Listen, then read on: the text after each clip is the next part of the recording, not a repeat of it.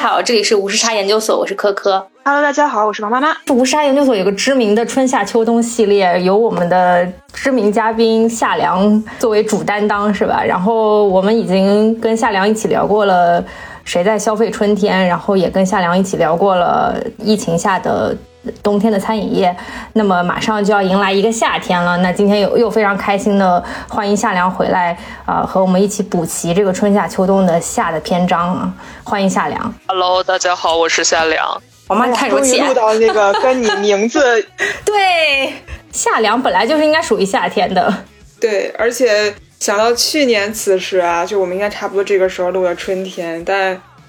去年这个春天可是非常的不平凡呀，衬托的我们今天这个春天愈发的令人充满了期待呢。是是，其实北京这两天这个天气还是挺舒服的，差不多最高温度就在二十度左右。我觉得要是再过两天的话，可能就会变变得特别热了，往三十度以上走的时候，我觉得就是 就是真的夏天要到了。呃，对，因为北京的春天其实也特别的短暂，因为我们之前还聊过，就是说北京春天可吃的东西，它实际上只有，就是我感觉北京综合来说，夏天还挺漫长的，是从五月份就开始算到这个九月底，甚至有的时候是到十月份，就是因为去年的时候，其实十月初我也没有觉得很冷，但以往的时候，可能九月初大概是十号之前我就觉得冷了。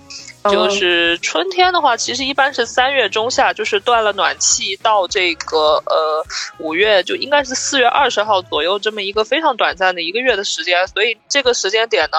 因为我最近不是住在故宫嘛，然后北京最近又回来了一堆人，我就看见附近出来拍花的人，他不是一般的多。然后我们小区那个叫普渡寺广场，因为我们离故宫东华门步行才四五分钟嘛，然后今年的那个玉兰花开的特别特别好看。他就被一个小红书博主好像发了一条笔记，故宫边什么宝藏拍花地，然后现在我们的小区广场我已经不能正常去打羽毛球了，因为每天都是在那里拍花的人。但我从来没有像今年一样无比期待夏天的到来，就春天赶快走，因为我今年过敏非常严重，我可能觉得我是新冠后遗症导致我免疫系统紊乱，然后我我就一直在持续花粉过敏，持续花粉过敏。一开始是疫情的后遗症，我去医院看，然后医生说有很多人就是眼睛会不舒服。会痒，然后到后来我可能疫情已经过去差不多一两个月了，我还是不见好，而且我在脱皮，就脸上到处在脱皮，我觉得好奇怪啊。然后我再去医院看，然后医生就说你这个应该已经不是新冠了，是花粉过敏。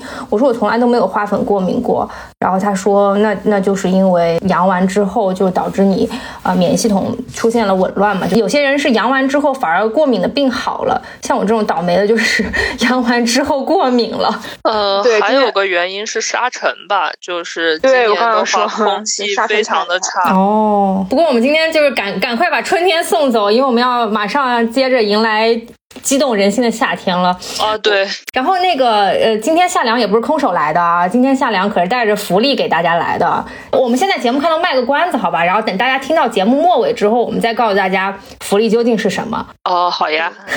是，不过说起夏天，我我不知道大家对夏天有什么比较深刻的记忆啊？但我我我我现在回想起来，小时候我最喜欢季节就是夏天。我觉得可能一定程度上，夏天是因为能放暑假吧，就是因为小时候我是在南方长大的嘛，然后我。觉得南方的夏天是特别湿热的，就是那种，呃，在外面走一圈都黏黏糊糊的感觉。我家应该跟你那种情况会挺像的，因为我不是小时候在江西长大的嘛。其实你家是在江苏对吧？这两个地方都是长江沿岸非常讨人厌的火炉气候，就是闷热潮热。就室内呢开空调还好，但是室外反正晚上我是不太待得住的，因为第一是蚊子非常的多，第二个就是说它的食物整体我觉得就没有什么食。食欲在夏天的时候，就是在正经的吃饭这件事上，但是在喝就是喝冷饮啊，还有喝啤酒呀，喝这些就是吃雪糕，就是或者是冰镇的西瓜、水果这些东西上，我觉得只要是冰冰凉凉的，它或者是带着气泡的，比如说汽水啊、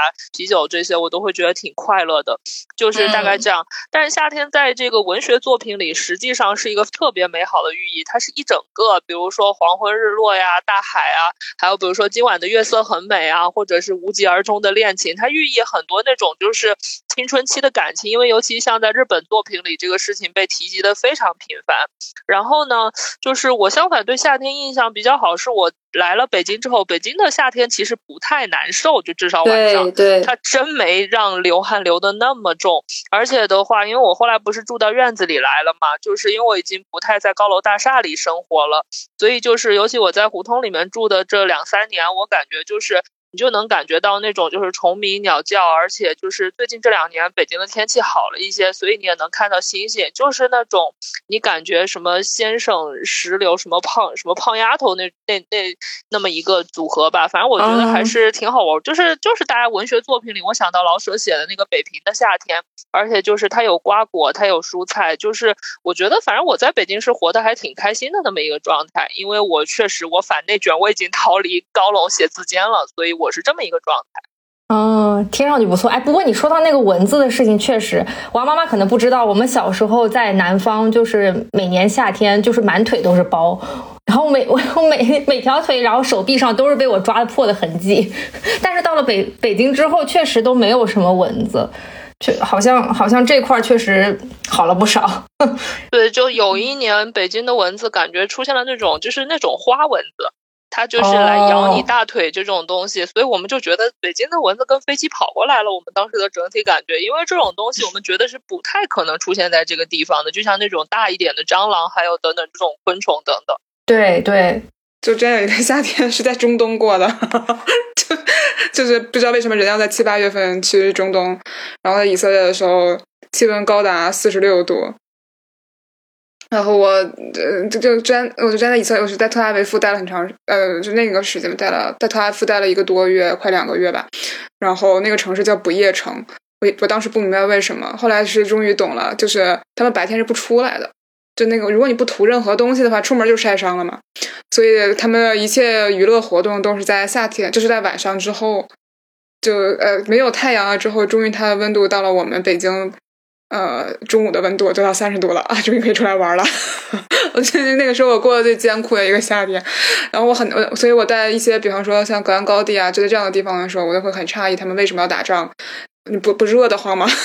就你穿上就就我就只想只想在冰箱里面。那一年是我真的就是那整个夏天过得非常煎熬，就基本上哦，就恨不得在所有时间段都在车里或者是。就是在房间里，都说都说热带地区人干不了活，热带地区也出不了文学作家，这个是有道理的。因为我嗯有一年就是夏天的时候，还七八月份的时候去海南，去当时因为因为一个事情去去找那可能当地的政府去协商，然后当地政府嗯就是我们在那个地方其实一两点多多钟的时候就已经到了。然后当地政府说在还在睡午觉，然后一直会午休到三点多钟才开始上班，然后所以我们就在那边干等到三点多钟。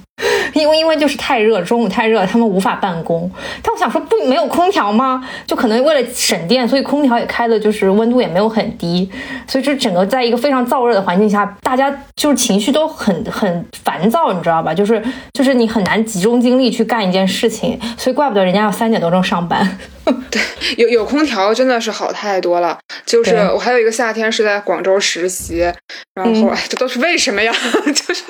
然后然后我这辈子。第一次看到就是很大的台风，公司楼下树倒了的那种，呃，然后但是广州它是这样的天气，就是它夏天啊会温度很高，然后你会很热很热很热，然后它聚集到了一定时间之后，基本上周期是两三天，它就会下大暴雨，一下子就会很爽。嗯，其实我并不讨厌这种大开大合的天气，反而是比那种一直闷啊或者是一直非常灼热要强很多。对，就是对对对，就就但但那个，但是我那次真的很震惊，就感觉自己啥也没见过。你会后来回想一下，其实我我去东南亚或者什么，就这种这种南方热带的地区，都是在冬天的时候，寒假呀什么时候旅游才会去嘛，正好错峰换季是这样。然后我然后我那年就是第一次在城市里面见到如此大的暴雨，我才知道，哎，为什么广州要有骑楼。然后，然后那个为什么他们会因为台风？就是你小时候听那个香港的电视剧或者电歌里面，它有那种几号风球，然后还有还有那些电视剧里面的名场面啊！你终于知道为什么他们雨真的可以下的这么大。是的，是的，夏天台风也很可怕。我我最害怕的就是夏天坐飞机，就是无数的晚点取消，就是我我基本上都要避开七八月份出差，太难受了。对，而且我前几天去广州嘛，我现在感谢北京到广州高铁只要七个小时半这个事儿，因为我去广州那那前几天都是基本上全在下雷暴，而且就那天北京上午在沙尘，然后我想我躲开了，结果在广州下午就那天说在下雨，就是说什么这些，只有广州的雷雨天气这种，它真的到了夏天就非常频繁，但是我后来问了问，他们冬天也下。就是它一年四季都下，所以包括说像香港，我觉得这种像港澳这个地方最难受的应该也是天气，就是夏天的时候三十八九。所以我那会儿去香港的时候，我就终于感受到为什么它的空调要开的那么低。就是第一个是说这种整整体工作状态，还有是那儿老外真的太多了，就是老外的体味真比我们要重太多了。所以我真的觉得他必须把温度开的非常低，对，防除臭热。对对，而且它整个的城市热岛感，我觉得这个城市的人应该脾气会比较差。嗯，就是暴躁嘛。对，就是我会对夏天有不好的印象，还是因为我不吃冰的东西，所以我感觉不到大家的快乐。但是我感觉大家都很快乐。对对对，吃冰的固体，我不能吃冰的固体。哦，那冰的液体呢？就是就是咖啡这些呢？呃，就是酒可以，就是就咱们女孩子那方面那个问题是吗？不是，我就是吐，我吃那个就会吐啊啊！就是我我吃冰淇淋会吐。然后那个冰棍，你这得了什么妈妈都爱的病？啊，对呀，就是我我就是吃肯德基会吐，吃冰淇淋会吐，应该是妈妈从小希望自己孩子 就是得到技能吧。而且就是就是那种，就是我我现在已经我我我不是我我是从某我从从十几岁的什么时候起，我感觉我我感觉可能就慢性胃炎吧，反正我就不知道为什么，我就好像这个事情就不太耐受。然后然后我没有吃过清华的知名的清华冰淇淋。朗姆冰淇淋超好吃，也很便宜。我从来没有吃过。然后我我吃冻酸奶都会有个问题。我我原以为我吃冻酸奶是可以的。我后来吃完冻酸奶，只是说我平我我想吃冰淇淋吃一罐会吐，吃冻酸奶可能是三罐会吐，就这样子。对，就是所以，我你你所以你你们肯你从来没有见过我吃冰棍儿或者是冰淇淋的。对，我现在我现在已经到了，我觉得什么东西不耐受，我觉得可能是这样。就是因为大家都说，其实这个很伪科学嘛，就你咽到肚里都是热的。但是对于我来讲，真的是这样的。我我就一直没找到原因是什么。有没有听众朋友 跟我妈妈有一样的病？一样的，欢迎留言。然后我你要说我乳乳糖不耐受吧，也不是，因为平时很喜欢喝牛奶，就是对，所以就很怪。但是我能感觉到你们很快乐，但我自己的其实没有感觉。我看它觉得很腻，就对于我来讲，冰淇淋并不是一个很诱人的东西。嗯，对，但但是喝喝酒就可以，就比方说，呃，莫吉托啊，就这种，呃，会放加冰块的这种是吧？碎冰的酒啊都没有问题，我也不知道为什么，所以我感觉我的夏天的快乐绝对少了一大半。像同理啊，就像那种冻了的葡萄，你看，就是冻了的西瓜，我都不太行。哦，天哪！你看，你看，怪不得你对夏天没什么感觉。对，我夏天没有什么快乐。但是，但是你要想，就是因为我没有这个快乐，所以我我没有失去什么。我只是感觉你们好像很快乐的样子，但是对于我来讲没有失去。哎，但但是我我会觉得说，就正是因为北京可能它纬度相对会高一些，所以它的夏天。好像比其他城市让我来的接受度更好一些，特别是我觉得北京的其他季节，由于晚上特别是深夜太冷了。就是只有北京的夏天，我能够晚上不管浪到几点钟，也不会觉得是特别凄冷，你知道吗？或者是不管加班加到几点钟，也不会觉得自己特别惨。之前不是总说嘛，就是北京感觉就是平时加班加到加到个九十点钟，出来冰天雪地的，你就会觉得自己怎么这么惨，就是孤苦伶仃一个人在北漂。然后但是就是夏天，他会给你一种觉得，你就还是会晚上的时候，可能深夜还是愿意跟朋友约一个酒啊，或者是呃出去运动一下啊。就特别是去年因因为疫情嘛，然后被关在家里，然后也没什么其他的健身活动，健身房也都停了，所以呢，我们就只能就是找一些其他的能健身的方式嘛。然后那个时候夏天的时候，因为夏天白天是非常非常热的，所以呃，我们出来刷长安街，骑自行车刷刷长安街都是选晚上的时间，大概就是晚上十一点多钟。然后十一点多钟，你你骑一个你的那个。比小黄车要快无数倍的那个 买的折叠小车车，然后骑在那个长安街上，长安街又很宽嘛，然后这个时候又有又有风吹过，就也没有那么燥热，然后又又锻炼到了，你就会觉得，哎呀，好像还挺开心的。对，就是这个是我那去年对于夏天还蛮深刻的一个记忆了。呃，我觉得像去年夏天，的确这种骑行、户外这种大家的需求是暴增，因为大家在室内被憋得有点惨，所以去年夏天唯一我听过数据还不错的，也就是类似于这种户外啊、骑行这样的品牌，就是他们的这个热度是极其的高，而且大家就是这种出门骑车去一个目的地旅行还挺多的，所以我看很多像他们也会去组织这种骑行活动等等，我觉得估计就是跟你这个心态会很像，而且尤其是夜。骑，包括我住在故宫边上，去年夏天有特别多的夜跑，就是因为故宫正好是四点四公里多的这么一个距离，也是新手比较友好，而且它是一个有古城墙这么一个呃点，所以我说这种可能去年出行这种需求都跟你刚刚说这种特别爽的感觉一样吧？对对对，是我我觉得去年还有一些就是水系的运动都特别火，而且特别适合夏天。嗯，夏天好像很难，就是跟水分开。就比方说像桨板啊之类的，包括亮马河，好像也是去年开始，对大家都很喜欢。就去年在亮马河边上摆摊呀，就是出来夜走啊等等。因为亮马河不是被誉为什么东方的那个什么塞纳河吗？哦，塞纳河还是不是是北京的塞纳河？东方都有点不好意思，对，都就是这么说吧，反正是三环的塞纳河吧，就这么简称它。因为去年就是。就是因为之前我觉得那一片是北京为数不多，因为可以外摆，就它那片区域，北京是不允许外摆的，就这个事情是明文发过，所以说那个商圈它有这么一些室外区域，就会显得特别的珍贵。所以说从去年开始，只要这个餐厅它具备一定的户外区域的话，它都会变得非常受欢迎。因为室内的这种通风感和户外来说，去年在户外大家的那个情绪点也被放大了。是的，是的。而且坐在户外的感觉特别好，就是我如果但凡夏天哪个餐厅能够坐在户外或者有一个 rooftop，我就会觉得就是特别想去啊。但是那个王妈妈说的那个水上运动，我觉得也确实在去年被点燃了。去年我曾经就是尝试过桨板之后，一度想尝试那个水上滑滑板滑索，你们知道吗？就是你你你像你穿一个跟滑雪一样的板子。然后它它会有它那个整个水面上会有那个滑索，然后你就拉着那个滑索，它会把你牵引带到一个地方去，然后你就可以在水上形成一个呃滑雪的那种效果。他们不就是说夏天滑水，然后冬天滑雪嘛？就滑的就是这个，嗯。但是我总觉得就是北京还挺极端的，就是冬天特别冷，夏天有的时候又特别热。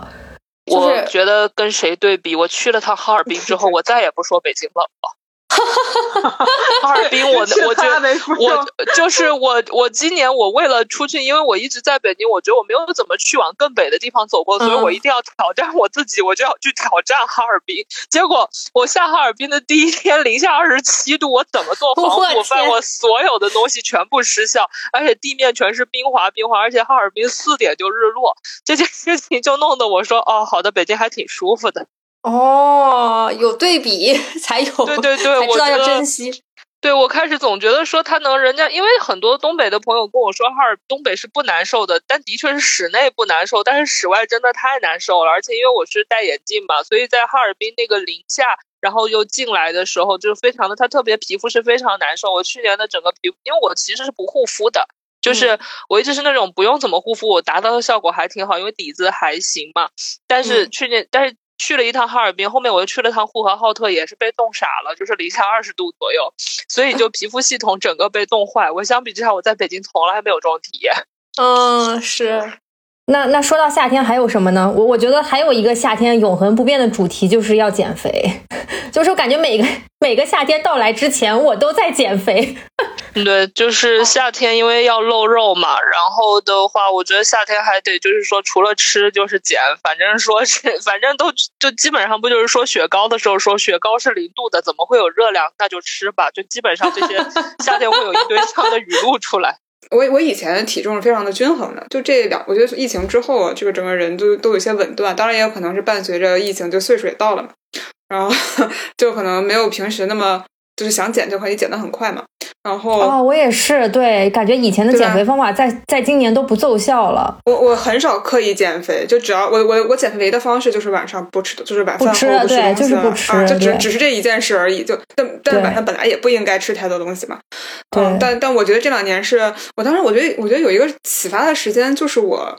呃当时工作的搭档，然后他一直在国外生活很长时间，呃，他回来之后，我就觉得其实他也不瘦啊，啊个子还很高。嗯，但是我就觉得他好像就是百无禁忌吧。就我我以前会觉得自己腰上有肉很不好看，然后买衣服都是尽量露腿，但是把腰挡上。但我后来我就发现，我因为我俩天天在一起，我就觉得嗯他有点小胖，但是露哪儿都挺好看的。然后我觉得我俩也差不多，大家应该也都是露哪儿好看吧？只要其实都哎，就是你你不在乎就 没人在乎，你不尴尬没人尴尬嘛。对，对的，而且实际上，我觉得这个身材焦虑的事情，因为我曾经不是减肥减过四五四五十斤嘛，但是对，对我是减肥减成功过，但实际上真正减肥的办法靠运动减下来其实是很少的，还是不吃加运动，因为运动实际上更多的作用是指向性增肌，而且你运动量大，当你摄入很少的时候，你的代谢会自然变慢嘛，所以我觉得就是说这个轻重啊，整个人跟整个人状态好不好是两码事儿，因为我去年开始由于心情特别的不好，我就开始吃碳水炸弹了。就是就像最近大家会很流行去吃淀粉肠这个事情一样，就是淀粉肠这个东西，因为主要是人在心情特别特别荡的时候，那种垃圾食品的快乐是你吃多少营养餐都补补不回来的。对的，所以是的。所以呢，就是说大家会开始，所以我去年开始我就真的会吃很多薯条、汉堡、可乐这些东西。就是我那会儿，然后所以我去年到现在我胖了十几斤，然后脸圆了一圈，但是我依旧很快乐。就是我觉得说这种，就是因为整个人性，因为我记得当时何森堡好像还就这个事儿写过一篇，说我现在的快乐我都没有，我还管什么以后的快乐和健康？因为去年确实所有人都非常荡，然后呢，就是导致说今年我也没有说我立马要。收回来，而且我觉得身材焦虑这个事情呢，我觉得其实是一个资本骗局。在我看来，就是这件事情来看，如果你要保持美丽，那你就一定要用非常多的这个，比如说健身器材、护肤啊等等这些东西。就是它其实是一个，我觉得是一个跟金钱操作有关。因为我觉得这个。比如说，你说瘦还是胖这个东西，我觉得是有基因关系的。它还真的不是说你长期保持。因为我最近看那个苹果的 CEO 库克，他也是一个每天要去这个健身房的人，但最近他也有大肚子了。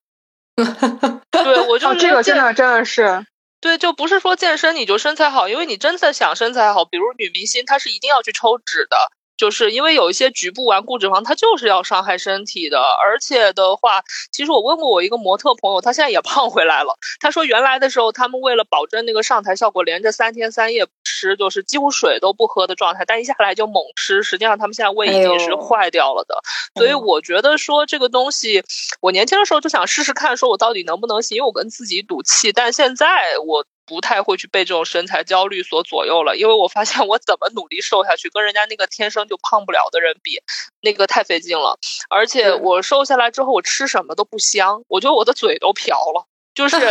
就是就是我特别瘦的时候，因为我其实我身高有一七三嘛，然后我最瘦的时候实际上只有一百零九、一百一，实际上我那很瘦了。对对，但那会儿我吃什么都不香，而且我吃什么都吐。然后就是我本能不喜欢任何的碳水炸弹，我就觉得我跟这个大众的这个口味我已经脱离了，所以我后来我就开始吃回来了，就那个状态。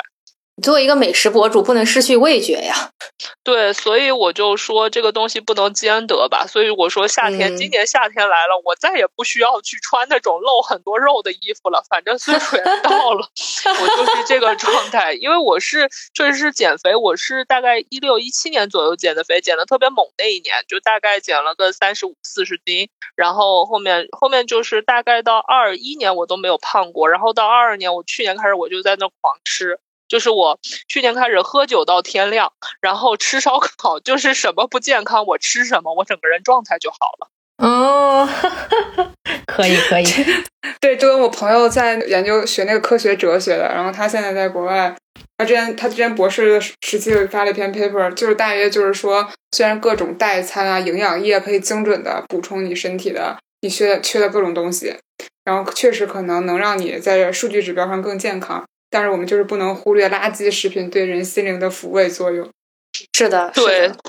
对，就是刚说淀粉肠那个事情，就是大家再也就是比如说我吃减脂，我吃代餐，但那个东西真的垃圾食品实在是太快乐了。就像薯条、汉堡这个东西，一吃我觉得就是我吃了一礼拜健康餐，我都觉得除非我有自虐的爱好，我只要还想放纵一下，还是薯条快乐吧。所以今今今天这期节目也要提醒那个各位听众朋友们，大家要合理减肥，就是不要 不要上为了夏天愣愣搞嘛，就是对对对，就算是对对对对，露了的话有肉也挺好看的嘛。而且我本来有纹身，我到夏天如果对我本我本来有纹身嘛，然后就如果夏天不露的话，我不就白纹了吗？啊！我最早想纹身的时候，很想纹那个低俗小说里面那个海报，就是那个女孩子翘着脚的那个，而且我很想纹在后腰上，因为后腰上这种就跟我后来其他纹身一样，都是那种你想挡的时候都可以挡上的纹身嘛，就不必对你的生活有太多干扰。结果我就跟那个，结果那段时间一直逼迫我减肥的都是那个纹身师傅。然后你现在这个地方呢，就是如果突然胖了瘦了，它就会撑开。就就是很有可能，他就变成就他会，对他说你这个纹的那个女孩，如果你突然间胖起来的话呢，那就可能真的会像，哎呀，不不太好说，哎，就是真的很像会像沈殿霞，不好意思，没有说了，不好意思，对，就是就你那个跟你想，那可能就跟后面形象完全不一样。然后你要你，而且你就是一定要保持在你这个最惯常的这个腰上的这个。大就你不要再瘦了，也不要再胖了，你要在一个中间段。然后我就觉得啊，好难，我就纹个身治愈的吗？是啊，是啊，对对对。然后我就哎，算了算了算了，然后就再我我就放弃了这个位置的纹身，我就纹在了一些你不会有任何变化的地方，就锁骨啊，什么后后颈啊这种。但但是我就然后到夏天的时候，你特别开心，你就很想把它都露出来。我就特别喜欢专门就是那种露锁骨的衣服，或者是露后背的那种。就是，然后尤其尤其工作的时候你又不太好那样穿，所以 这呃这个是我特别期待夏天的一个原因。我也特别喜欢露腿。我以前工作没有衣服限制的时候，没有服装限制的时候，到夏天啊，那裤子从来没有过过大腿的中段。哇塞！对，我就就以前互联网公司就没有人管这个嘛，然后就那个牛仔裤超穿的都超短。我这个我最怀念互联网公司的地方，就大家都奇装异服，头发染的。五颜六色，而到夏天，大家更爱染头发，因为那个你洗头发比较勤嘛，颜色掉的就快，就大家换颜色也都更快了。嗯，就就是所以就感觉夏天的时候，大家都是在各个方面都花红柳绿的。对 对对对对，就就这个，对这个就是有一种很奇怪的、很多样的、生机勃勃的感觉。是这个这个其实我特别喜欢夏天的，好像很古怪的原因。但是但是我有时候总觉得，就因为我上班还是呃得挤地铁嘛，就有时候总觉得就是夏天穿特别少，就挤地铁特别不方便。就是车厢里一股臭味儿，是是，就是尤其汗臭味儿非常严重，尤其早高峰的时候。对，我看冬天都这么多人，我想想夏天怎么办啊？夏天就一不小心进入了一个男生为主的一个公选课的那种感觉。呃，对，而且就是有一年我特别难受的是，我唯一一次去故宫去的那么难受，就是有一回正好在六月底的时候，已经非常热了，然后当时好像是管制有一个重要的外交人员来，然后把我们所有的人都挤在了御花园的一半，我围在了一群流着臭汗的中年男人中间，我非常绝望那么一次，所以，所以我觉得夏天这个问题确实它的负面联想，我之前我都忘了这件事儿。然后你一提，我又想起来了。夏天这个急需接一接一些体香的广告 啊！对对对对对。哎，我对我我觉我觉得还有一个点是，我觉得我们的青春剧都特别喜欢在春在夏天拍，就它刚开始都是在夏天。因为夏天那种男生穿着那种白衬衫，是一个白衣少年的那个联想，是我们这个文学联想里非常好。而且女生穿的也是小裙子等等，就是特别懵懂初开的那个感觉。春秋天呢，差点这个意思。嗯，对对，嗯，就好像青春里面就没有雨的那种感觉，或者下雨都是那种特别淋漓尽致的雨。是，呃，对，或者是以前那些奇怪的这种早恋剧，什么比如说什么早恋呀、跳楼呀、堕胎呀这种特别奇怪的剧情，就会发安排在雨天。就是现在回看当年那个恋爱剧，它都挺套路的，但当时看的还是很感动。都是一个暴雨的夜晚。都是一婷找他爸要钱的那个夜晚，对对对对对，就是类似于下雨下的，就是那种感觉。您正在收听的是无时差研究所。无时差研究所的粉丝群已经开通啦！你只需要在微信搜索“无时差研究所”同名公众号，就可以找到入群的方法。添加无时差研究所管理员二维码，管理员通过后就可以拉你入群啦。如果你喜欢我们，欢迎在小红书等社交平台转发并推荐我们这期节目，同时也欢迎你在这期节目的详情页下方通过打赏按钮给我们送来你的心意。哎，不过我特别想问，就是因为我呃来北京之后就疫情了嘛，其实有比较长的一段时间都是呃在疫情中度过的夏天。那实际上北京的夏天晚上，哦，我只说就是那些大商场都关门了之后，北京到底能去哪儿呢？就是我我现在每个周末都在问，不停的问自己这个问题，包括我老公也在问我这个问题。哪一年来的？一九年哦，那好玩的北京已经不见了。就是比如说，其实北京原来是有一些局部地区夜生活的。就北京整体当时，因为我们对，就是我跟就是所有哪怕说在管制这个北京商务行为的人聊天，实际上大家都公开承认北京没有夜生活。对，跟上海和那个香港一比啊，甚至是广州这些，哪怕是南方的二三线城市，就是哪怕有烧烤吃的山东。它都会比北京好很多，所以呢，以前的时候实际上是集中在那个三里屯，以前有个地方叫脏街，但是来后应该是没有，对，没有这个了。它原来都是，比如说在三里屯特别洋气的这个太古里啊这些地方的夹角处卖一些特别便宜的，包括天堂超市原来就是小卖部，它还真的没有说像现在这么的洋气或者是等等。然后像一七年之前还有方家胡同鼓楼，那真的特别多老外会坐在这个胡同门。口喝酒，那个就是便宜又好喝的地方非常多。就原来胡同里真的很好玩，但是开枪打洞，甚至这些之后，这些业态就都没有，已经是死光了吧？准确而言，所以来说，北京，我觉得它已经是它作为这个城市来说，它已经是基本被掐灭了。所以的话，但就是比如说在这种政策之下的幸存者，比如说像北平机器啊、DNA 呀，甚至是一些小餐馆，它就会生意爆火，生意是非常非常好。然后呢？但是最近这个北京不又开始来弄夜经济了吗？所以的话，就 是疯狂的开始刺激大家说，你晚上可以时间开的晚一点，甚至出现了，比如说九龙商那边的那边的商场晚上会去专做夜宵档。就是现在等于说，实际上北京的这个夜生活吧，它指向了一种经济指标，大概是这样。因为因为因为你几乎在北京的话，夏天虽然很漫长，但它几乎就是唯一一个你可以在户外就餐的这么一个季节。你春秋的话风很大嘛，沙尘也很大，冬天又很冷，所以基本上感觉你夏天你在户外你就能整出很多花活嘛。我自己印象特别深的北京的那个 Live House 后海啊什么那边，嗯，现在这这两年确实对。这两年 live，house 老板们已经是很绝望了吧？就是因为没事儿就不许他们做，因为他们这种活动铁定属于聚集，而且真正大家会去的这种 live，实际上都是挺 underground 的，偏半地下的状态。嗯嗯，对，你说你要之前就比如读大学的时候。好像夏天的话，尤其是那个刚考完试那个时候，同学还没有走光，然后你还没有出去旅游或者是各种实习啊之类的。我我觉得我的那个时候夏天就是从十考试周结束吧，嗯，差不多六月中旬开始，就是整个五道口就就是写写满写满了打不到车，然后 走走回去，你要要你要从五道口的那个走走回学校宿舍，其实还挺远的嘛，就走个四十分钟也很正常。就这种写满之后很荒唐的记忆，包括有的时候有足球嘛，有世界杯，或者是有奥运会的时候，大家会出去看嘛。一四年的世界杯就在会在操场露天去看，然后会在我我我当时好像有一次是在 KTV 里面看。然后买很多酒，一边唱，然后你在 KTV 里面那个小电视还能看，然后最后我都是四点多钟就喝的非常大的回来，很多这种全是这种烂醉的记忆，我的天呀，这什么这哎呀，好像听上去并不是很正面，但是就很 就很快乐呀，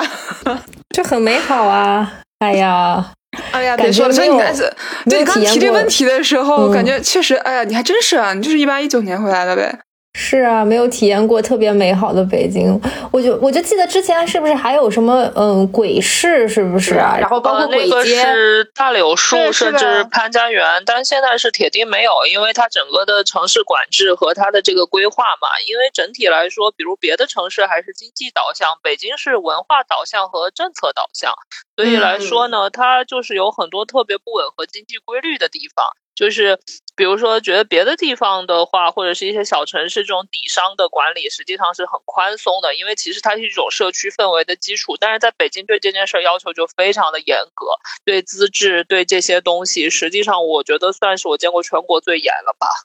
哦，是，你看上海随便打开一家店，对对着街口营业，就是一个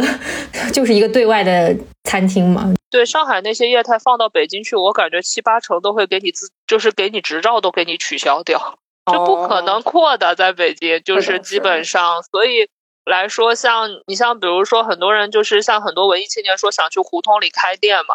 然后现在但凡胡同里稍微有个执照，有个等等，成本其实都非常的高了。比如说，但凡一个二环里面都不是最好的地段，一个大概八十平左右店，月租可能要到两三万是非常正常的事情，而且不是说带餐饮照，可能就是冷热饮，就是。就是北京成本那个高，我觉得他已经养不下什么情怀了，只能说套着情怀去做这种，嗯，就是套着情怀去干一些别的事情吧，或者说干这个事儿就为了融钱。所以现在就像咖啡行业的卷，它已经卷到了，就是资本觉得这个东西是一个启动任何一个地区特别好的东西，大概是这样。我觉得我很很喜欢纽约晚上的一个点，就是你走过纽约的任何一条街，然后那些对外营业的酒吧、餐厅，就是他把门开着，然后你就能闻到那些。酒吧餐厅飘出来那个酒的味道，你知道吗？就是那种烈酒的那个味道。然后你走过，然后看着大家在里面人声鼎沸，很昏暗的灯光，你就觉得那个那个感觉很好。但北京很难找到这种，因为首先我们当时说北京呢，就是中国人整体呢喝酒能力就不咋地。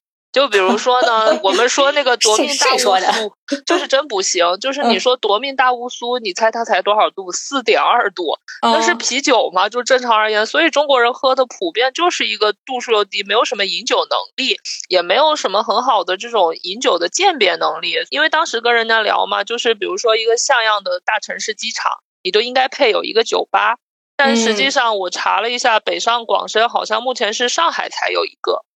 哦，你说机场里面是吗？呃，对，因为像机场外面还有什么样的地方是更合适的？肯定不是咖啡馆，肯定是酒吧。但是其实北上广深配备有酒吧的，我记得是只有上海，我不记得是虹桥还是浦东了。北京的大兴也和这个国际，它都没有这个机场，所以这个就其实这是一个城市的导向，就是代表它的饮酒能力很一般。如果它有非常有品位的这个饮酒乘客，或者是等等，它一定这个会成为像咖啡馆一样的刚需。但是我们的这个机场整体的餐饮配套也更多，就是一些比如说像快餐类或者是等等，我并没有觉得它比普通的商场是更高一些，因为我觉得机场是外地人来到这个，就是比如说北京或者说是去国外的话，它是一个门口，就是一个窗口。所以当时人家说谈及这个酒吧氛围，就很羡慕像德国慕尼黑这种，就哪怕说是德国、美国所有的这些欧洲，哪怕说是日本，都比我们是要好很多。香港机场我记得也是有的。哎，你这么一说还真是，北京的机场就特别中规中矩。嗯，对，这个这个我刚刚验证过，是这样的，故事是这样的，因为我上周末刚刚去了香港，然后我整个人就除了酒上没有爽之外，其他都很爽，然后就过得非常快乐。但是我后来是从深圳飞回北京的，我到深圳上面的时候就很想跟男朋友碰一杯，我们两个人在整个在机场里面逛逛逛，就是连七幺幺里面都没有酒，我最后是在一家卤味店里面买到了啤酒。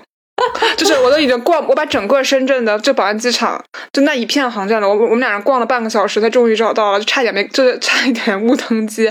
就是完全找不到，就最后是卤水卤水配的那个啤酒，我都忘了什么，就但我其实平时并不太喝啤酒，就我觉得啤酒很胀。但与此相比，就是正好在前天的时候，前天晚上，我因为就好像看了一个比较晚的电影，散场的时候快已经快十二点了，我就坐在那个香港那个叮叮车上面，坐在上层，突然间就我是要回中环，但突然间就是一一堆老外窜进来，他们就是明显已经喝了至少一轮了，但明显，然后那个你通过你个叮叮车的走向，你就知道他们要去兰桂坊。就要转场，整个上面一上面的那个车上全是老外和酒精的味道。然后我们在中间下车的时候，他们都说：“嗯，你们两个不是去喝酒了吗？”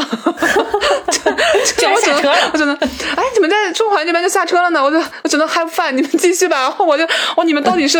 但因为是周六晚上嘛，非常可以理解。但我我自己觉得，就我本来就是个老年人作息，十二点对于我来讲就已经是非常非常非常晚了。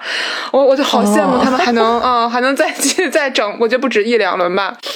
你要你要不是在北京，你可能就不是这作息了。也呃也不是，我真的就是一个早起星人，就是 我在我在哪儿都是一个早起星人。对对对，就是一个老年作息。但我当时一看到，我就觉得哇，我好久没有过过像样子的夜生活了。就大家好像对，包括说我在香港买买买不到上午的电影，就是因为我正好这个时间段是香港电影节嘛。我就想，哎，我觉得我更合适的时间是上，就是昨天上午这个时间，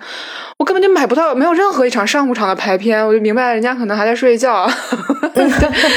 就像我这种，就是因为我是一个夜生活，就我不是那种烂醉我要喝大的人，但是我的确是我一天晚上是每天都要喝酒的人。我倒不限品类吧，比如你说像 sparkling 也好，啤酒也好，甚至偶尔是喝烈酒威士忌也好，我就觉得香港实在是太美好了，它的公交车都能到两三点。就北京九点钟就没有正常的公交了，是的，夜 生活需要配套。对，然后人家的这种就是，比如说像这种路边喝酒的氛围是有的，而且满大街都是小吃嘛，就喝了宿醉之后，你是需要吃一碗什么面呀，或者是这些东西。香港非常容易找到这个业态。对，在上海我都觉得没有像香港这么的方便，所以我当时觉得说这些这种很软性的东西，还是人家确实是人家作为一个国际城市该有的这个配套。但其实相比之下，那北京就更惨了。你要找个像样的夜宵，实际上它都非常的单一。比如说这边的夜宵，基本上十有八九都是烧烤啊，就是面都其实有点难了。而且这边就是吃烧烤、喝酒，而且喝那种小白酒，或者是说喝啤酒，是这边的一个城市的主要调性。所以我就觉得这个城市本身就很粗糙吧。然后，所以我也在北京，实际上我并没有那么就是。哎，出门找我一定是找好一个目的地，比如说就是这家 Tap Room，它有什么吃的，有什么喝的。因为单独去找一家鸡尾酒的话，我觉得这边就除非它附近有一个夜宵档，不然我是不太敢去吃的。因为其实喝酒喝到后面胃难受是一个非常普遍的事情。对对对，是的，所以我觉得北京就是呃，一方面可能也是因为纬度的不同吧，就是香港确实在那个那个低纬度地区，然后它又是国际化大都市，然后又很热嘛，所以很很有可能这种就是开到深夜的业态会非常蓬勃。但不过就是虽然刚刚听你们说那么多，我可能错过了北京很美好的那些时刻，但是我觉得就是我在北京经历的这几年，可能北京有另外一个东西，它不断的开始。蓬勃生长起来，那就是像像这种精酿的小酒馆儿，这种 bistro 的这种业态，我觉得它是独属于北京的。因为我我前前段时间我的那个纽约的朋友他们要回来嘛，然后他们问我说晚上在北京一般玩啥，我就说我一般会去喝精酿，然后他们说哈什么是精酿？就可能就是就是他们还不知道，就是这个业态已经在北京这么蓬勃了，像。精酿啤酒，它的诞生是美国西部，就偏就偏那种偏，就是它不是那种美国城市发达的地区，它是偏车库里面诞生的一种啤酒。实际上。那个精酿啤酒原文叫 craft beer，它是那个就是等于说它就是诞生在美国叫手工啤酒，其实有一点像亚文化的诞生，就有一些像这种反商业化的这个东西里面。因为我记得好像是当时我看过一篇这个报道，就是说它的诞生就是因为要反叛这种千篇一律的商业，就这种呃，这它非常像美国人干出来的事情嘛，就是你原有的东西我就要把你打破，我是一个革新者，所以精酿啤酒实际上是一个以革新者角色来到这个美国诞。诞生的，但是我觉得这个东西，因为在美国它本身也是一股风潮，我觉得跟这个精品咖啡一样，但很有可能就是很有可能它没有影响到纽约这么一个比较核心中心区的城市，因为就是啤酒这个饮料呢，它相对来说我还是。就是偏亚文化，或者甚至说它偏工人一些吧，就这么一个饮品。所以在北京呢，我觉得它这么的盛行，是因为就是说这个城市它本身有足够的啤酒饮酒量。就相比之下，北京我一直以为说会有另一个城市能取代它，实际上没有。在喝啤酒这件事情上的刚需上，北京是真的是最大法的，就是最好的这么一个城市。而且的话，因为其实中国第一个也是北京第一个这个。那个就是酿酒爱好者协会是诞生在二零一二年左右，就是它相对于来说，其实就是一堆就是精酿爱好者们当时有一个小型聚会，就是大家从国外来喝到了一个什么样的啤酒，然后大家过来分享，大概是这个时间。所以说今年其实距离这个中国的精酿元年是第十一年。嗯嗯。其实上海是最早正儿八经在做啤酒的，有一个开吧也好，或者是比如说拳击猫是上海，全鸡猫对对对，甚至百威这些、鹅岛这些。但上海人呢，我觉得因为我家是上海人，上海人比较喜欢见钱眼开，就是就不是骂街吧，就上海人比较喜欢钱。所以呢，但是其实精酿啤酒的灵魂来自于我对金钱的不屑。就像摇滚音乐嘛，你向他低头了，这就不太对。对，所以就是北京这边的品牌呢，相比我觉得干的没有上海那么精致，但相反，它恰好吻合了它的爱好者们所希望的，就是因为北京这边，我综合感觉大家其实还真没那么爱钱。就这边最有热钱，但大家其实不那么爱钱，所以这是它比较奇怪的一个，也不是奇怪，就是它一种文化现象。没有那么在意钱吧？我觉得是，就是没有那么精明。对，因为实际上我能感觉，就是说，因为像我自己跟精酿爱好者们打交道，他们实际上是把啤酒当成一种精神寄托的。就是其实精酿爱好者呢，他相反没有那么年轻，他更多实际上很多是二十八岁到四十五岁之间，他们觉得这是一种就是男人嘛，到这个，而且他的核心是男性。就是男人呢，到了这个岁数呢，他要找一个这个饮料来表达自己还年轻，所以啤酒就会成为他们的通行证。就像比如说，我要买一个大玩具，我要喝一个这种成人快乐水，因为我觉得男孩们对可乐的这种喜好跟对带。就我觉得啤酒在男孩心里，对，可能是酒精可乐，就是有这么一个作用。所以呢，相对我觉得说啤酒这个饮料，它确实一开始是一种男性表达自己还年轻的爱好。因为大年轻喝过不好的啤酒，所以呢，我到了岁数，我有点钱了，我要喝一个好一点的啤酒。我就像说我之前喝雀巢，那我现在我要到那个星巴克，我到后面我要去喝更好的精品咖啡。我觉得这都是一个自然进阶的过程。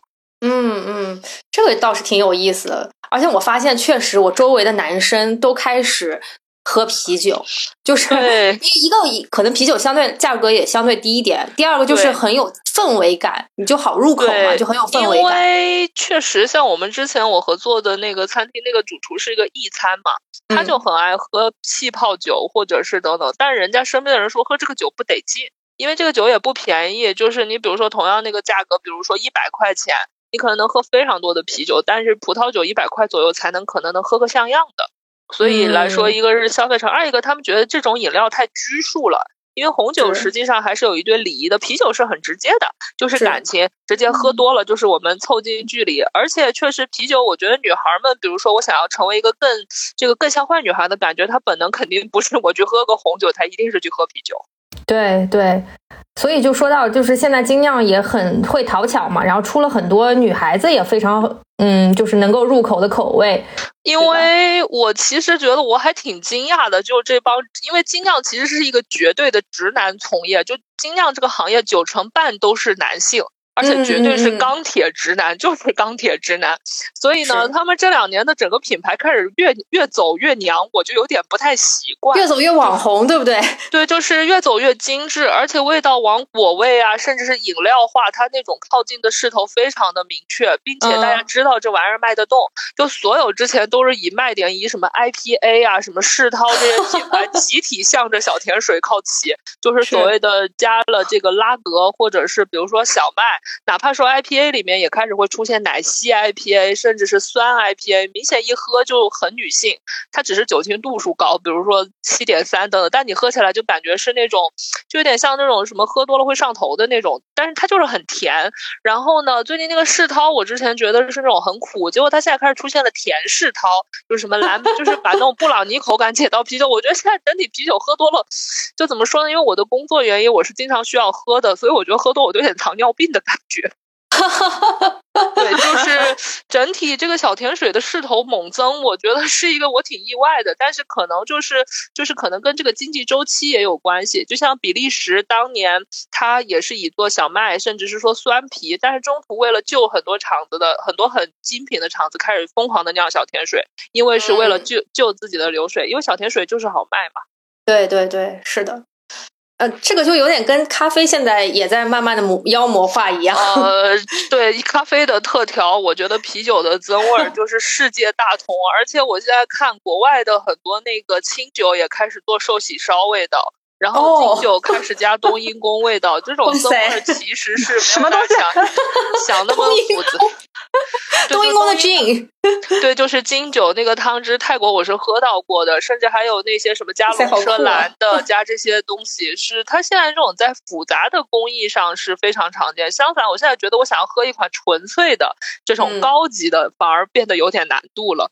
对对对，是的。我刚听傻我了，原来大家现在外面的世界已经有这么多花火了。对对对，外面世界已经很魔幻了。是，对对对。但是但是夏良说的，他现在开始走，不仅是酒开始走这个路线，其实很多精酿的店也开始走那种非常网红的路线。就是抛抛开我对这个店本身的这个口味的评价不谈啊，但是我是觉得说金 A 开在呃 CBD 的那家店，正好背后是一个中央电视台大背景，那个就。非常契合夏天的夜晚，因为它有一圈就可以摆在外面的桌子，然后大家就在坐在那个户外，然后你你你的背景就是那个中央电视台大楼，然后那个店就成了一个非常非常网红的精酿啤酒店。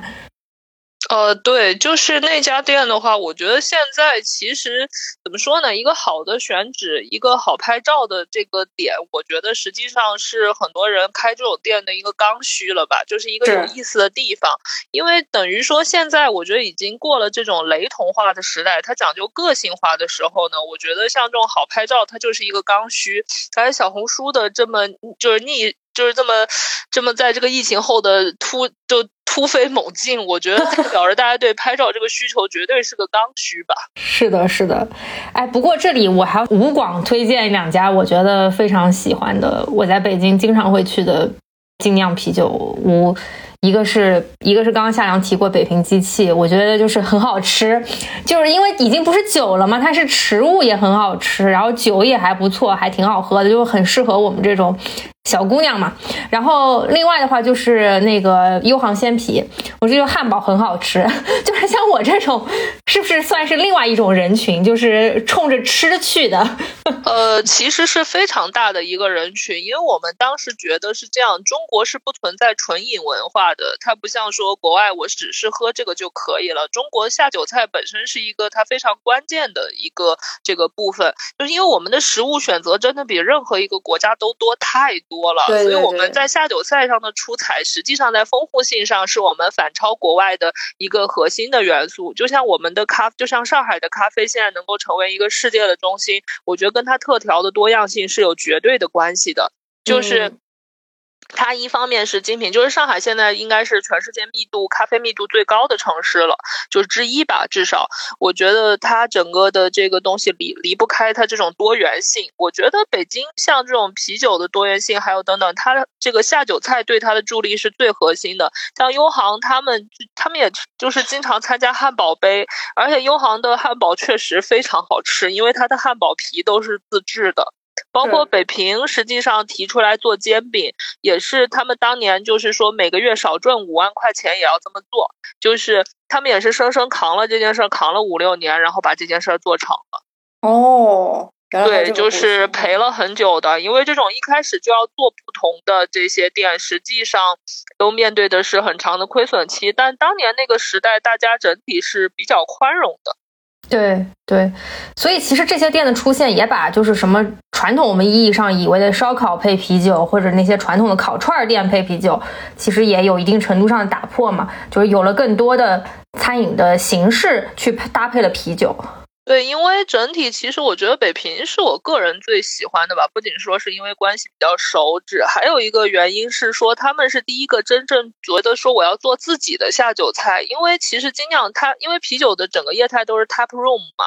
，tap room 的话，它整个的这个核心的这个需求实际上是一个美式文化，或者说是英国吧等等这种文化。所以在 tap room 里面最常见的还是汉堡、薯条，然后披萨这样的。所以金 A 推披萨。然后又航推汉堡，当然人家本身也很好吃，是我觉得现在是一个多元性的吧，所以越来越多的这个它 prom 里面开始出现了会放这种呃中国小吃的这样的一些选项了。嗯嗯，是。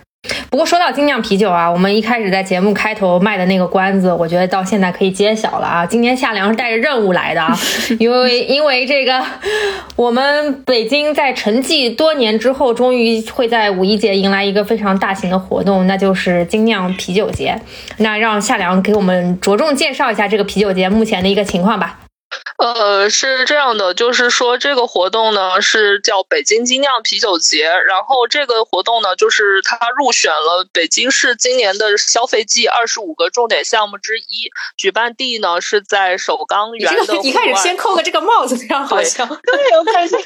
对，就是相当于说，我为什么口风真的是。我为什么要说这么正经？肯定有我的原因，就是相当于来说呢，就是这么一个活动，就是开始我说了这么多，它非常的地下，非常等等，但这么一个活动呢，它突然从小众走向公众，就是我之所以要说这么正经，实际上是为了说我们是被官方盖过章的。对对对，然后我还是接着刚刚说，就是相当于说，它的首钢办四月二十九号到那个五月一号，现场计划可能是会有一百家精酿品牌左右，然后餐饮呢大概是会有二三十家，然后还会有一些生活方式类的品牌，就是一百多个品牌在一个四千五百平的这个户外，然后会给大家带给一个就是等于说，我觉得这次的节它就是说精酿的一种生活方式，而且这次的亮点是每天都会有 DJ 来演出，就是电。音节，因为实际上那个在二零一三年的时候，有一个非常出名的那个叫 Intro 北京的节目，在就是这个电音节，在这个首钢的举办，就很多喜欢像 Techno 啊，或者是等等这些人对首钢是有感情的，所以这次尽量也会把电音给引过来，因为电音本身就是它，其实我觉得它特别像一个音乐里头的精酿啤酒。它的那种机械感、重复性等等，包括像火人节也都会使用这样的一些音乐形式，就等于是说把国际一流的东西带到北京这边来，大概是这样。嗯嗯，我觉得你们选的这个地方也很妙啊，就是首钢园是我北京最喜欢的几个园区之一，也也不是之一吧，就是北北京我最喜欢的园区。我觉得它一个是它地界很大，然后另外一个我是觉得有点可惜，它除了奥运会之后，我觉得它没有被完全的利用好，包括它其实很多的那个就是炼钢炉的遗址，我完全可以做密室逃脱呀，为什么没有人做呢？其实怎么说呢，就是实际上这些点子呢，都会有人说。过，但首钢音源呢，它首先一是国企，二是它分租给了很多的主办方，所以来说，它现在是不同的主体在运营。所以，也就是现在首钢园自己呢，都很希望在冬奥会之后，把它变出一些新的这个，就是相当于说一些新的这个城市名片吧。所以来说，他之所以这么重视这个啤酒节，因为实际上五一同期还有好几个活动，但是呢，就为什么，比如说当时这个活动就是来到了首钢之后，这个活动先报给了这个石景山区这边嘛，然后最后他不知道，就是因为。因为本身这个组织的一些这个原因，所以进入了北京商务局，就相当于说这个活动现现在变成了一个有背书，就所有人会去关注的活动。因此，这次这个活动 最奇特的经历之一是我头一回见过一个市级要开新闻发布会。哦，就是 这个市集真的是开过发布会，然后比如说像上过报纸是吧？呃，对，什么 北京就新媒体吧，就北京日报、新京报这些活动会来正经的报道这么一个，就是原来大家都认为会很小众的这么一个活动，因为大家觉得说这个精酿啤酒，就是因为大家就是我们提出的，就是主办方这边提出是说希望北京成为亚洲精酿之都嘛，就是因为北京实际上已经在口号呢，已经在很多年。年前，它的数量、密集程度，还有它的从业人员，它的获奖品牌，我指的是在这个国际展获大奖的品牌，已经是远远的超过了东京，成了亚洲第一了。就是它的丰富程度上，所以来说，其实现在就是如果按啤酒分为第一、第二、第三世界，就是中国应该是在第二世界的第一部分，然后美国是在第一世界第一部分，但是未来五年是不好说，甚至说未来十年吧。哇塞，把北京做大做强。哦，对，因为北京他们需要一个，因为其实这个东西说的高一点呢，就是有一个东西叫夜经济，就是我刚刚说北京由于没有夜经济，所以他现在需要有一个东西来刺激这个夜经济，所以看到这么一个节就特别像，所以这次据说是在这个活动的开幕上要弄一个什么点亮北京夜经济的一个活动吧，甚至是一个非常正经的活动，所以来说就这一次来说就是要。等于是一个相当于说，大家上面特别特别重视的一个大型活动哦，是，哎，但我觉得北京之前是不是办过咖啡节，办过什么市集，但从来都没有办过啤酒相关的活动。呃，对，因为其实这种活动呢，它就是办不好，就是聚众饮酒，所以呢，相当于 哦是对，就是对，所以来说就是这种含酒精，因为它其实是一个成年人的这么一个活动嘛，所以我来说这次还有后台好多人，因为公众号上发了，就有人问有儿童票吗？这个问题我还很烦，就是说他们可以进来，可以来听电音演出，但是不能喝酒。就是这样，因为还有一些跟啤酒有关的生活方式，就是我刚刚在那个呃，就是刚刚说的一些。因为这次实际上第一个就是，因为这次门票机制是这样，就相当于说你买了一个票进来，我会送你一个杯子和一些周边，然后你会看到演出，但是啤酒是要再买的。哦，就拿那个杯子接是吧？对，它不是畅饮券，但是一般来说，摊位商户们会根据这个市集的消费情况，客单价就是会降一些，但是也看品牌，比如说他觉得它的这个调性会非常的高，那它就是可能还会保持一个相对的高价，因为等于这样一个活动呢，我们定义还是说是它是一个文化行为，它不是一个完全的餐饮行为。就是因为，比如说开始就你说在招商的时候，我们和别人有什么不一样？首先就是我们希望这次所有的来的品牌，它自己就是一个媒介。就是比如说我在招这个餐饮类的商户，我是希望首先一，他要有传播的调性；二，他自己有粉丝。嗯嗯嗯，对，就是我觉得只有自己会玩的这些商户，他才知道会去跟啤酒怎么去结合。因为我已经拒掉了一波非常庙会的品牌，比如说轰炸大鱿鱼，比如说竹筒奶茶，不行。比如说这些，我全部都拒绝掉了。最多最多是一些炸鸡，或者而且炸鸡我会对于它的整个。这个门楣板的显显现，或者是等等，我会有非常严格的要求，就是不能没有调性，因为我觉得爱这个活动的人，他对审美就是很严格。包括比如说我们在审核这个啤酒品牌，因为这次是等于说商户们不能自己先挑位置。哦，就是由主办方统一来安排，主要原因是我们想给到最好的一个体验，就是我们想把调性好看的这些放在一个位置，更好在动线上更好看的。我们还有一些细节的这些东西在里面，所以这次的话，颜值啊，或者说是用户互动呀，或者是等等，这个成为了一个我们最想要的东西。就是我们等于说这次办市集就是搞内容共创，这算是一个新的吧？可能我觉得离那个理想的状态还差着十万八千里，但我觉得总得有人干这个事儿。因为其实啤酒节在外地办过很多畅饮或者是等等，那我觉得青岛是不是有啊？呃，青岛是一个比较大型的啤酒节，就是偏工业啤酒啊，就规模呀、体量这些，人家已经确实已经是一个城市名牌，它是大型啤酒节。但是北京这个是精酿啤酒节，因为精酿啤酒和工业啤酒其实它的吸引人的点是不太一样的。嗯，就是因为工业啤酒它的核心卖点是你的这个稳定性嘛，就是易饮、稳定这些东西，它其实是超市货柜的。对于他来说，就是喝到嗨，你喝醉，然后我给你吃好喝好，这个节就是你应该这么过。但精酿啤酒，我当时我们分析过，就是精酿啤酒跟工业啤酒它到底是区别是什么？就是所谓我们在超市里货柜上常见到的这些。嗯，因为我觉得工业啤酒它的特点是稳定，但是它没劲。它无趣，对，所以精酿啤酒它的核心一定是有趣。那有趣一定是它这个品牌的文化属性，还有它的一些理念主张，还有它的主理人。所以这一次我们就把人啊，就是包括说和这些主理人的这些他的主观理念，我们就是不会去说做一些很标准性的，也不会要求说你要卖到最便宜，希望是凸显个性的这样一些。所以在那个摊位招的时候，我们会鼓励他们自己动手去搭建。嗯嗯，就是不是说非要用一个标摊，所有人都一样。嗯，不是这样，就是这次是鼓励很个性，而且在预先期我们会进行很多，比如说引导大家去自己主观的帮我们去发这个，但不会很生硬。比如说是共创一个话题，共创一个在这个社交媒体上，大概是这样。嗯嗯，哇塞！听完之后我就很想去哎，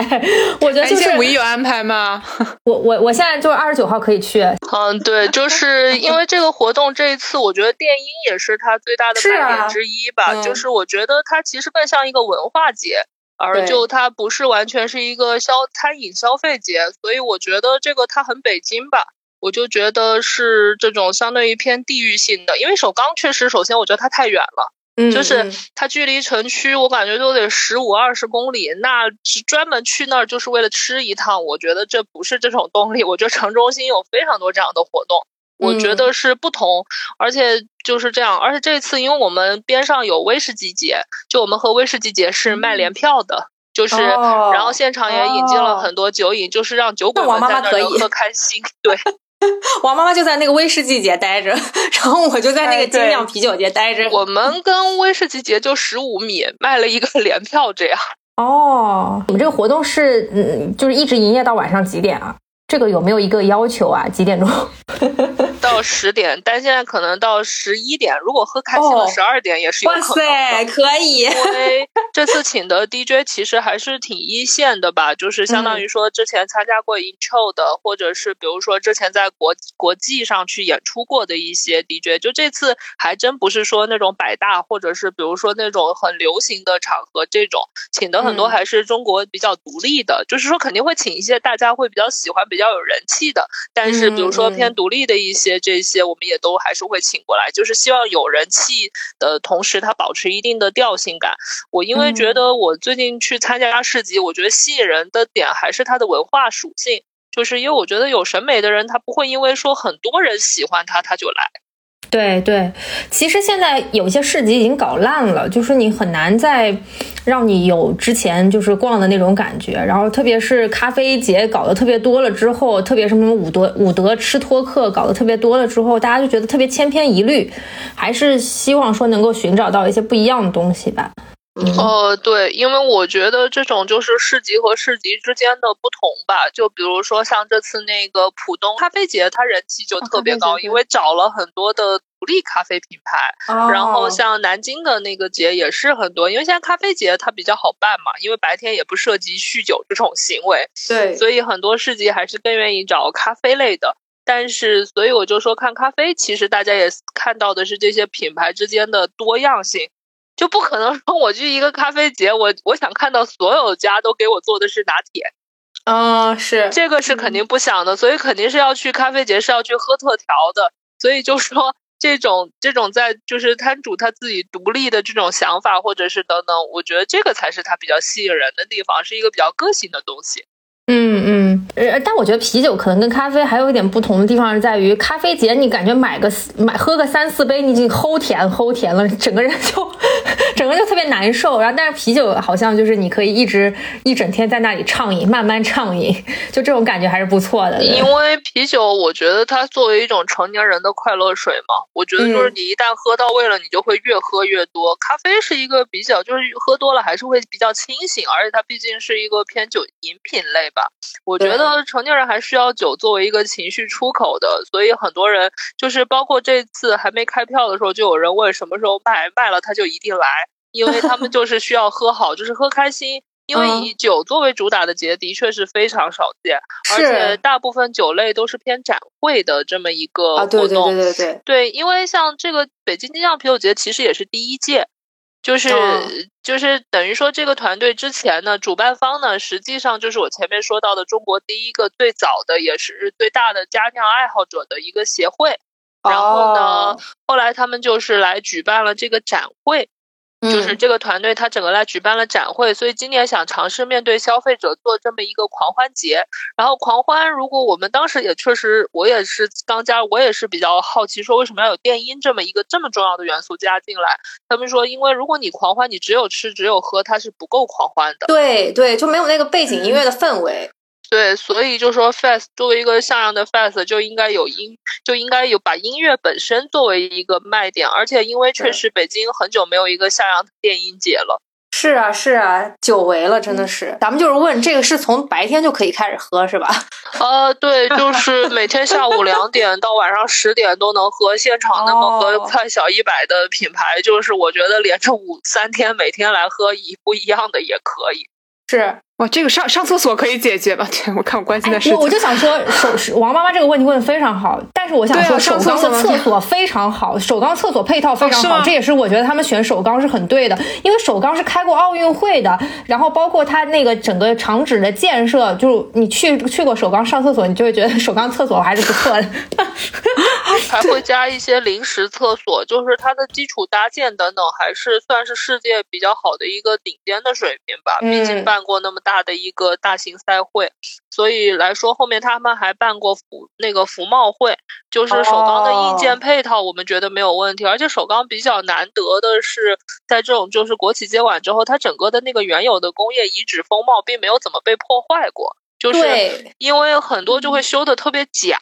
我是非常担心那种原有的那个状态被破坏了。但我去首钢上次第一次说要在那儿举办，我去看了一眼，我就觉得，嗯，这个地方还是氛围很好，因为是在一个大棚下面。但是呢，它周围又是一些很工业遗址的，因为像刚说，就是之所以选那儿，是一它很有那种啤酒的那种像工厂制造出来的那种感觉，对，它很搭。对，二一个是机械感、电音，所以我们就觉得就什么都搭。因为之前那个节有可能办在亦庄，我觉得可能就没有那么大。亦庄哪里？偏了，亦庄的会展那边，而且太偏了，没什么文化基础。但是首钢本身它就是有这样的一个历史遗存吧，而且就像说啤酒，我觉得它就是车库里诞生的，那它跟这个工业感就是我觉得它最重要的一环。包括你看那些精酿啤酒吧，他们自己的装修风格也都是非常工业风的，对吧？就是这种重金属的，很很很很这种 heavy 的感觉，嗯，就还是蛮搭的。哎，不过不过，是不是你们这个团队一开始也没想到自己能整出这么大一个活来？呃，对，其实怎么说怎么说呢？就是主办方呢，就一开始实实际上他还挺敢想的，就是因为像这个发起人嘛，他之前是做展会，他自己又是办赛事，像李威，他也是。北平机器的联合创始人大概是这样的，所以就是来说，他本身就是一个敢想敢做。因为当初说要做煎饼，是他要做这个事儿，所以他一直是一个挺敢想的人。但是就是在落地的环节上，肯定都会有一些细节问题。但因为他有这样足够的精酿行业的号召力，然后他能够做到这样一个，就是开始他说会有这么多，我也其实很质疑，因为我没有，我其实没有参加过任何的大型市集，我只是做过市集，就是做过实体。嗯，就是，但是我当时听完他说的这些概念，就是说我们没有必要把它限，把思维局限在说我只是要做一个餐饮消费这种，就是他很市民的行为，但是没有必要。我们要做一个就是大家能理解，但是又要有一些不一样的，就实际上。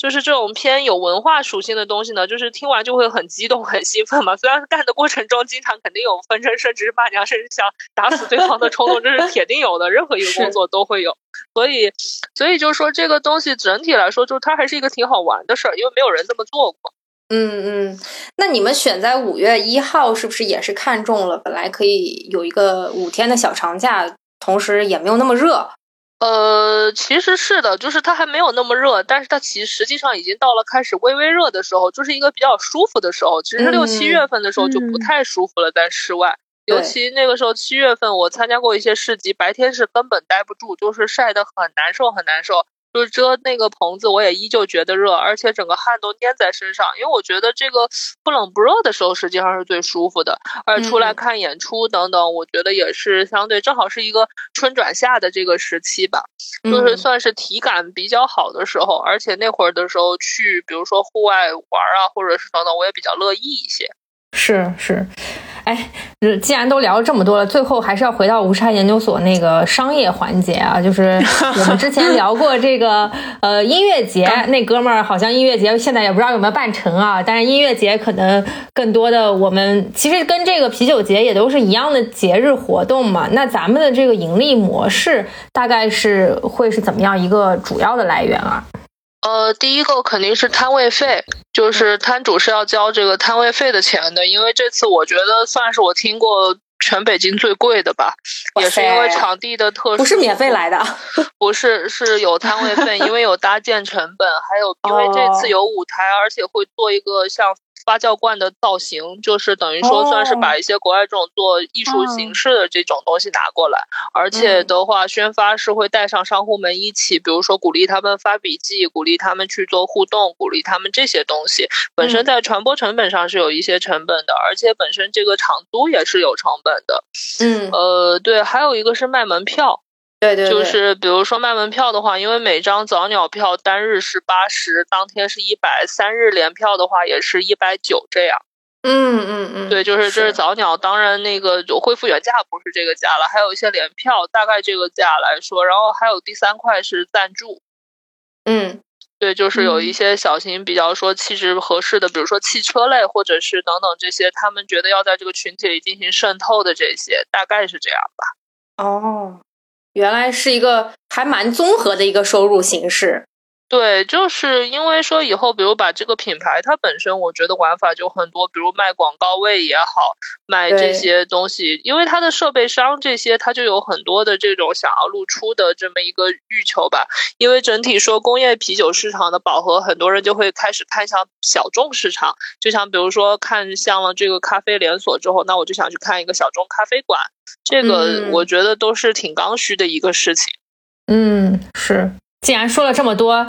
咱们在节目一开头卖的那个关子吧，咱就直接问吧，送咱们听众几张票？呃，送的是十份门票吧，就是，但是这个互动形式，我觉得看科科和黄妈妈怎么定。十张是是刚刚咱们说那早鸟票八十块钱的那个是吧？哦，对，单日的就是只现场票是一百，这个对。哦，这样吧，我我我觉得就是，既然我们刚刚一直都提到了小红书这样的一个非常好的传播模式嘛，那如果这期节目大家想要这个票的话，就可以在小红书上转发，并且推荐我们这期节目。欢迎大家在小红书上面，然后原发推荐无时差的这一期节目，然后同时呢艾特无时差研究所的小红书，同时在艾特北京精酿啤酒节的账号，然后我这样我们都可以看到了嘛。其实也。不只是钱的事吧，就是也是借这个机会，大家也都可以面面基，在线下喝一喝。对我，我跟王妈妈有可能也会在，然后欢迎大家一起来喝起来。这条未必有影响力，这未必就有什么影响力，它未必有吸引力。对对对，这这没啥，大家可能并不是冲这个来的，但是对也非常欢迎大家，就是有机会我们可以面基嘛。对对对。不过这期节目也确实聊得很开心，我觉得夏良每一次来乌沙研究所，我们我们都有就是源源不断的话要讲，感觉大家都在疯狂讲话，但是 但是确实勾起了大家很多关于夏天的回忆，期待新的一个夏天的到来吧。对，嗯，聊聊春天、聊冬天的时候，好像还并不是大家状态非常好的时候。但是我们现在就应该可以以一个非常饱满的状态去迎接夏天，以及后面的可能丰收的秋天。你看这个期节目，我们也要预定下来了，秋天这期。对对，夏天，哎，对，夏凉秋天啊，秋天，秋天见，秋天别忘了啊，咱得咱得凑成一套。对对对对，然后感觉大家也算是，我们也算是呃熬过了冬天，然后一起迎接温暖吧。感谢大家今。天的收听，然后我争取我们都线下见面。是，再次推荐一下四月二十九号到五月一号的这个在北京首钢园举办的活动——北京精酿啤酒节，大家多多关注啊！什么时候什么时候开始放票啊？现在已经在放票的过程当中了。哦，好，那希望大家多多关注啊！那今天节目就到这里啦，拜拜，拜拜，拜拜。